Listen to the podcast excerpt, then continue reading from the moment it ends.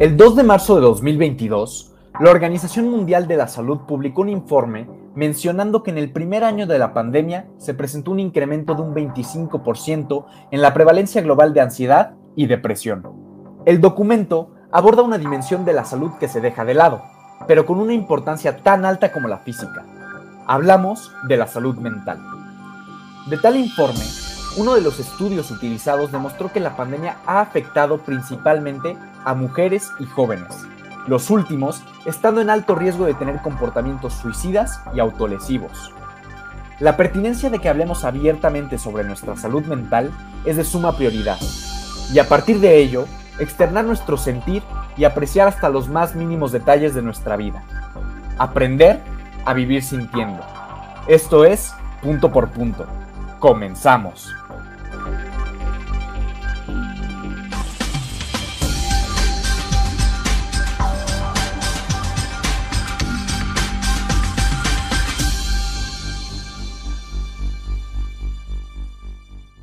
Bienvenidos a un nuevo episodio del podcast oficial de Hablemos en Serio. Mi nombre es Juan Antonio Yergo Sánchez, coordinador general del grupo. Mi nombre es Sebastián Ursid Robredo, subcoordinador general de Hablemos en Serio. El día de hoy nos acompaña Alejandra Pérez de los Santos, de la licenciatura en Mercadotecnia y fundadora del proyecto en Instagram de Salud Mental, Te Quiero Ayudar. Hola, buenas tardes. Es un gustazo y un placer estar aquí. De verdad que siento que va a ser una charla muy divertida y espero aportar demasiado creo que así va a ser. Pues empecemos. Hablemos de salud mental. A veces suele abordarse el tema de la salud desde la parte meramente física. No obstante, es importante recordar que recientemente figuras públicas han puesto sobre la mesa la dimensión mental de la salud. Un ejemplo que se me viene a la mente es el de Simone Biles eh, el año pasado, que a mitad de los Juegos Olímpicos tomó la decisión de no participar a fin de poder trabajar en su salud mental.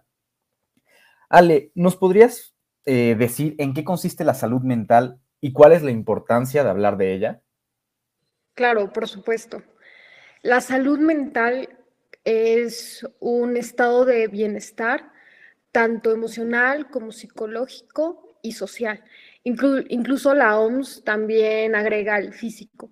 Y la importancia es más que nada que sin salud mental no puedes convivir con tu entorno, no puedes convivir incluso contigo mismo y contigo misma. Eh, colocando el mismo ejemplo de la atleta, ella mencionaba que para no perjudicar a su equipo se tenía que salir. Entonces, poniendo también mi ejemplo, yo en segundo semestre pasé por un proceso de depresión y me diagnosticaron ansiedad. Entonces fue el semestre más difícil que he tenido que cursar porque, bueno, era tanto poner atención a mis materias como poner a mi salud mental. Entonces, era muy complicado porque a veces ni siquiera podía poner atención a las, a las clases, ya que mi mundo era otro, o sea, mi mente estaba completamente en otro entorno. Entonces, esa es la importancia. Y también hablando desde otra perspectiva el hablar sobre tal eh, este, funciona para normalizar este tema. Al momento de que hablas y hablas y hablas, normalizas el tema y así los estigmas poco a poco se van desvaneciendo porque, bueno, como se va normalizando, el tema se convierte en algo natural. Y bueno, sabemos que el proceso de atender cuestiones tan importantes como lo es la salud mental no es tan sencillo. En ocasiones podremos encontrarnos con comentarios de distintas personas que descalifiquen el asunto a causa del desconocimiento que hay sobre el tema. Por esta razón, ¿cómo dirías que influyen los estigmas sobre la salud mental y sobre quienes se encuentran en proceso de tratamiento? Híjole, influye demasiado, demasiado. Y vuelvo a poner desde mi perspectiva porque, o sea, yo hablo desde mi experiencia, desde lo que yo viví y verdaderamente es hasta incluso doloroso el hecho que desvaloricen lo que tú estás viviendo por el simple hecho que no sea físico, por el simple hecho que no tengas que tomar medicamentos para algo físico, sino que tengas que tomar medicamentos para algo mental, porque eso ya va con esta carga de, bueno, es que tú estás loco o bueno, es que tú estás loca. Entonces es demasiado difícil incluso tú mismo afrontar el hecho que no estás bien mentalmente, porque igual tú ya tienes esa carga de decir, bueno, creo que estoy loco y creo que estoy loca por asistir a terapia psicológica, porque es lo que desde niños y desde niñas te han enseñado, cuando verdaderamente no es así. Entonces es muy pesado tener que luchar contra una enfermedad mental y tener que todavía soportar que no se tome en serio este tema. Eh, o que incluso te digan que, que, no es tan importante como tu salud física. Cuando si no tienes este equilibrio entre tu salud mental y tu salud física, verdaderamente no puedes hacer lo que una persona cotidianamente puede hacer. Entonces, sí es demasiado pesado eh, los estigmas en, en, la salud mental. Eh, como, como se los comentaba, es muy difícil tener que incluso decir que tú tienes ansiedad o que tú tienes un proceso de depresión y que por eso no puedes hacer ciertas cosas, porque la gente se espanta, la gente se incomoda, eh, la gente luego te queda viendo feo y tú también te empiezas a incomodar porque tú también te empiezas a sentir como si fueras un monstruo que va caminando o te empiezas a, sentir anormal. Entonces sí es muy complicado. La concientización sobre, sobre el tema muchas veces viene de, de la mano de experiencias personales previas. Tú ahorita ya nos comentaste un poco sobre, sobre la tuya, pero estas experiencias eh, nos hacen reflexionar bastante después de atravesar por circunstancias, pues de todo tipo, ¿no? No, tiene que ser eh, lo que normalmente dicen, ¿no? Como a lo mejor una pérdida o algo así, sino puede ser algo más que la gente considera normal, que la gente considera que quizás no deberías ponerte o estar en, este, en esta situación. Pero cuando atraviesas por estas circunstancias, lo vives, lo sientes de primera mano, pues cambian totalmente nuestra perspectiva. ¿Te gustaría compartir con nosotros un poquito más, compartir con nuestra audiencia eh, más profundamente cómo has vivido tú la salud mental?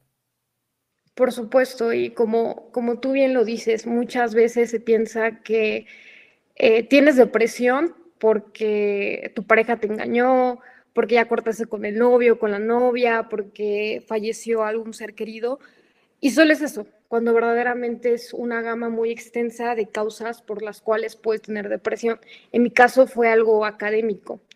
Eh, y fue algo que verdaderamente no me lo esperaba porque yo desde la infancia, desde que tengo memoria, siempre he sido de esas niñas que obtienen un diploma por excelencia académica, por buen desempeño académico.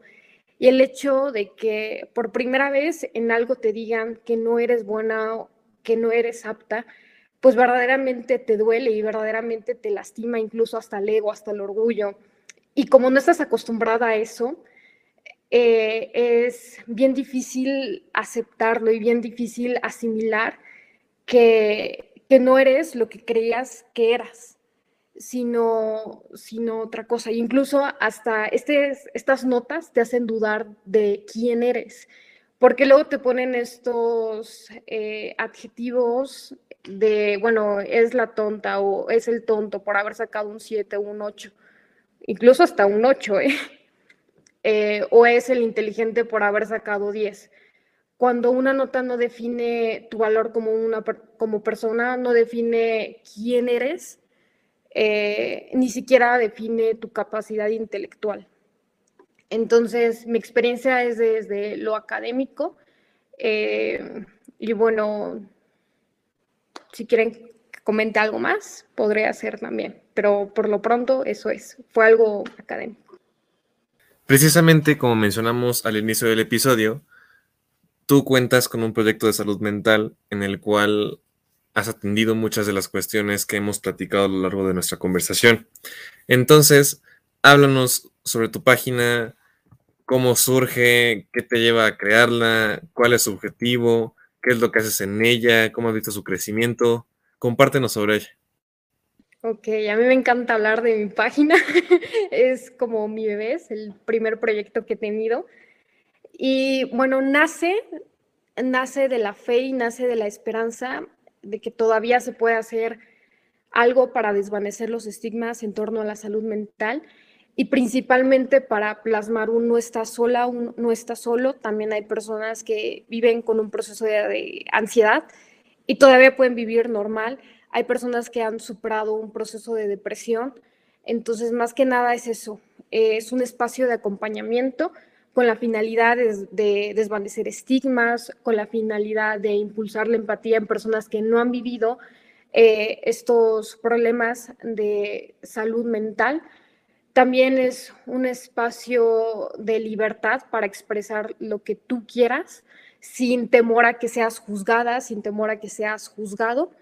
Eh, incluso hasta si quieres ser escuchado, y me puedes mandar un mensaje y yo te contesto, hablamos, nos mandamos audios, nos comunicamos con, eh, con, la finalidad más que nada de que sientas que no estás sola, con la finalidad de que sientas que hay una persona que te puede escuchar eh, y que hay una persona que también está pasando por lo mismo que tú. Eh, entonces, como que comprende más este panorama. Entonces, en mi página comparto información sobre salud mental, más que nada enfocado en la ansiedad y en la depresión. Eh, y, bueno, esta página la creo cuando el 12 de febrero del 2020, cuando todavía estaba viviendo mi proceso de depresión, porque me sentía muy sola, me sentía muy como que yo era la única persona que estaba viviendo mi proceso de ansiedad y un proceso de depresión. O sea, yo era consciente de que existían más personas, pero en mi entorno me sentía muy sola, eh, porque era muy incomprendido esto de la salud mental, porque en mi familia nunca se había presentado estos temas. Yo fui la primera que asistió a terapia psicológica. Eh, entonces, para que otra persona no se sintiera como yo me sintiera, por eso creé esta página. Eh, y también, más que nada, para desvanecer los estigmas, porque como lo decía, es muy difícil tener que lidiar con los síntomas de la ansiedad, como es que te suben las manos, como es que te sientas esta sensación de opresión en el pecho, esta sensación de querer huir, esta sensación de incluso de querer gritar para que se te paren estos pensamientos que vienen en millón. Eh, y además tener que aguantar que te diga, no, es que tu dolor no vale o no, es que lo que estás viviendo es fantasía y que tú te empieces a sentir loco, entonces es, muy complicado. Por eso quería también hacer esta página para desvanecer los estigmas. Eh, y bueno, también los invito y las invito a que me sigan. Es una página que verdadera, perdón, verdaderamente está creciendo demasiado. Es una comunidad llena de amor, llena de libertad, eh, llena de comprensión, llena de empatía. Hay personas que me escriben incluso desde Venezuela, desde Colombia, diciéndome que quieren ser escuchadas, que necesitan a una amiga que simplemente las escuche, que ni siquiera les hable, simplemente quieren que alguien las escuche. Y yo estoy completamente dispuesta. Ale, antes de, de la grabación nos compartiste pues algunas cuestiones relacionadas a la salud mental, a a tu página, a tu proyecto. Y algo que nos llamó mucho la atención tanto a Antonio y a mí fue la frase vivir sintiendo. ¿Qué nos puedes decir de ella? Es mi filosofía de vida, es la forma en la que yo vivo después de mi proceso de depresión.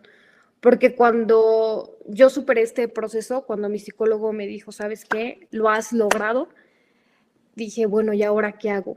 Cómo vivo, cómo continúo, porque ahora sé que ya no soy la misma Ale que era antes. Entonces, poco a poco fui construyendo esta filosofía, este sentido de vida que es vivir sintiendo. Eh, eso significa apreciar todo lo que tienes en tu entorno sin que nada te parezca simple, sin que nada te parezca ordinario, sin que nada te parezca común, sin que nada te parezca chico. Simplemente apreciarlo como es y vivirlo con intensidad. Entonces yo siempre ando viviendo con, intensidad, vivo sintiendo. Eh, hasta una flor me impresiona, hasta una hormiga me impresiona. Eh, y, bueno, creo que todos deberíamos de vivir sintiendo porque así disfrutas más el presente, disfrutas más la vida, eh, te conectas también más con lo que estás viviendo eh, y disfrutas más las experiencias. Las experiencias se vuelven muy significativas y te empiezan a marcar. Para concluir, ¿qué podrías decirle a las personas que nos están escuchando que tienen esta inquietud sobre hablar de su salud mental personal. ¿Cuál sería un comentario dirigido hacia ellas en especial? Que se animen a hablar. Eh, yo siempre he dicho que entre más se hable sobre salud mental, menos estigmas van a haber porque va a haber más información y las personas van a dejar de creer que este tema es para locos, que este tema no sirve para nada, que este tema es inventado incluso. Eh, yo las animaría a que hablen, a que hablen desde el medio en que puedan, ya sea creando una página en Instagram, haciendo una cuenta en TikTok, con su misma comunidad, armando un equipo, eh, simplemente que hablen, que hablen desde donde ellos y ellas puedan, porque hace la diferencia. El ver que una persona de pronto te escribe y te dice mil gracias, esto necesitaba, solo necesitaba unas palabras para seguir luchando por mi vida, solo necesitaba que alguien estuviera ahí para que me dijera, tú puedes, hace verdaderamente la diferencia. La presencialidad es muy significativa en la vida de otra persona. Entonces, ese es mi mensaje y también me gustaría añadir que por más que en ese momento creas que la vida no tiene color, que la vida ya no, ya no hay vida, más que nada. Todavía hay un granito que se puede salvar, hay un granito que todavía puede florecer y de ahí puedes sacar millones de experiencias y sí se puede, sí se puede vivir después de un proceso de depresión, sí se puede superarlo, también se puede vivir con un proceso de ansiedad. Yo vivo todos los días con ansiedad y vivo normal, vivo disfrutando. Hay días en que obviamente es muy difícil, pero hay días en donde verdaderamente me conecto. Entonces, sí se puede eh, y que yo estoy aquí. Cualquier persona que en este momento me escuche se puede acercar a mí, se puede acercar a mi página. Yo siempre les voy a contestar. No están solos, no están solas. Hay alguien que vive con eso, hay alguien que vivió con eso y que está dispuesta a escucharlos, a abrazarlos y a decirles que, que los quiere. Pues muchísimas gracias Ale por acompañarnos, por compartir con nosotros la importancia de la salud mental, tu experiencia personal, tu proyecto y por animarte a participar en este espacio dedicado eh, a nuestra audiencia. Sí, no, hombre, pues muchísimas gracias por el espacio. Verdaderamente eh, disfruté demasiado la plática. A mí me encanta andar hablando y más sobre estos temas. Entonces, gracias por el espacio eh, y bueno, esperemos que en otra ocasión eh, se pueda ampliar más el tema o hablar sobre otro tema conectado con este. Y bueno. Por supuesto, cuenta con ello. Y también gracias a ustedes por escucharnos en este nuevo episodio. Los invitamos a que sigan a Ale en su página de Instagram, arroba tq-ayudar y también a que se den una vuelta por nuestro perfil oficial en cualquiera de las plataformas de podcast disponibles. Síganos en nuestro Instagram oficial, arroba hablemos en serio guion bajo, donde todos los temas que nos importan los discutimos como se merecen. En serio. Nos vemos en el próximo episodio de Punto por Punto.